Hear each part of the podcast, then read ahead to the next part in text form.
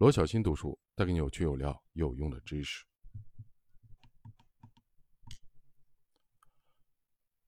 本节的标题是：召开启动会议。召开启会议来启动一个项目或倡议。你受委托主持一个项目，终于你已经等了很多年，才得到这个级别的任务。你知道，如果完成了这项任务，你就能从组织中脱颖而出，这可能意味着加薪、晋升，甚至成为一个部门的负责人。那么接下来你应该怎么做呢？像大多数人一样，你会列一份事无巨细的待办事项的清单。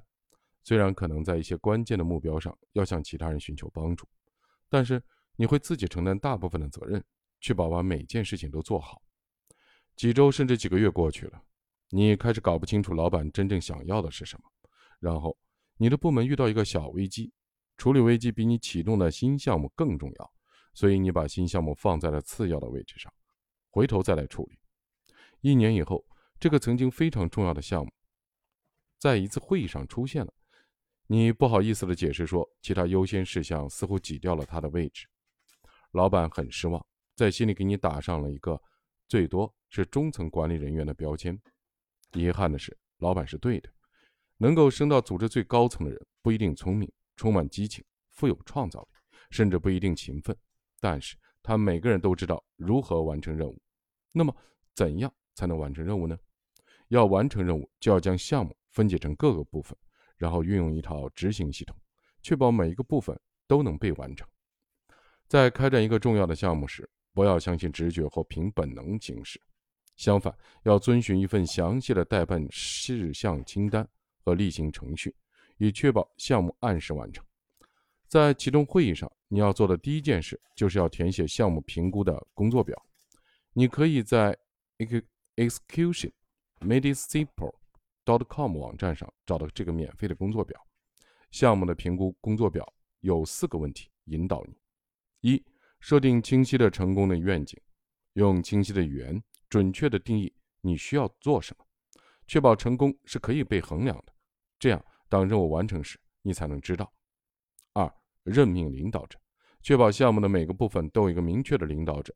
如果项目的某个部分没有完成，应该有人直接负责。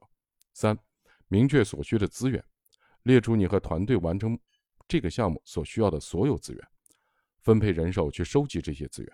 四、创建带有关键节点的时间表，在公共空间展示时间表及重要节点的完成时间。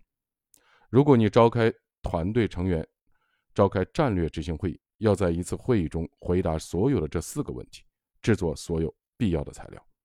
在会议结束时，一定要宣布这个项目的启动是正式的。这将使团队成员对项目的产生一种实实在在的心理记忆。它不是一个概念、思想、愿望或者梦想，它是一个已经启动的项目，有人在期待它完成。这里的关键在于优先事项一定要明确，每个人都应该知道他直接负责项目的哪个部分，什么时候要完成，以及为什么它很重要。清晰是承诺的先决条件，除非你清楚要做什么，由谁来做。什么时候做，否则项目就会失败。每日提示：召开启动会议时，填写项目评估工作表，这将帮助你设定清晰的成功愿景，任命领导者，明确所需的资源，创建带有关键节点的时间表。